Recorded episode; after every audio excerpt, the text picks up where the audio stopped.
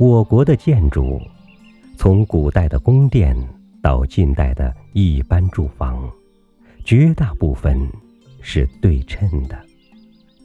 左边怎么样，右边怎么样？苏州园林可绝不讲究对称，好像故意避免似的。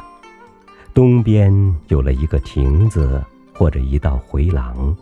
西边绝不会来一个同样的亭子，或者一道同样的回廊。这是为什么？我想用图画来比方。对称的建筑是图案画，不是美术画；而园林是美术画。美术画要求自然之趣，是不讲究对称的。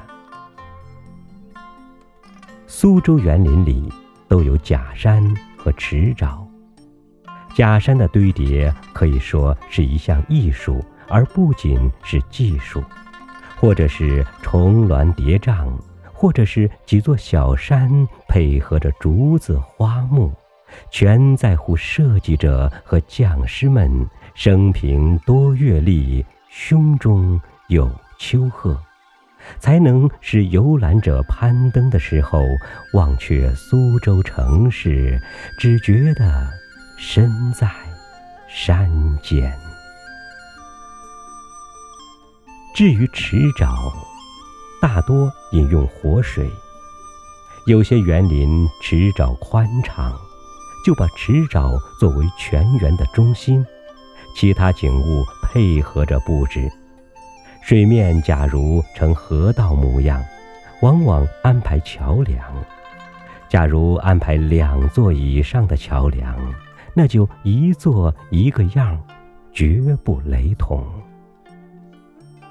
池沼或河道的边沿，很少砌齐整的石岸，总是高低曲曲，任其自然。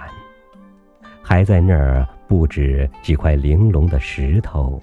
或者种些花草，这也是为了取得从各个角度看都成一幅画的效果。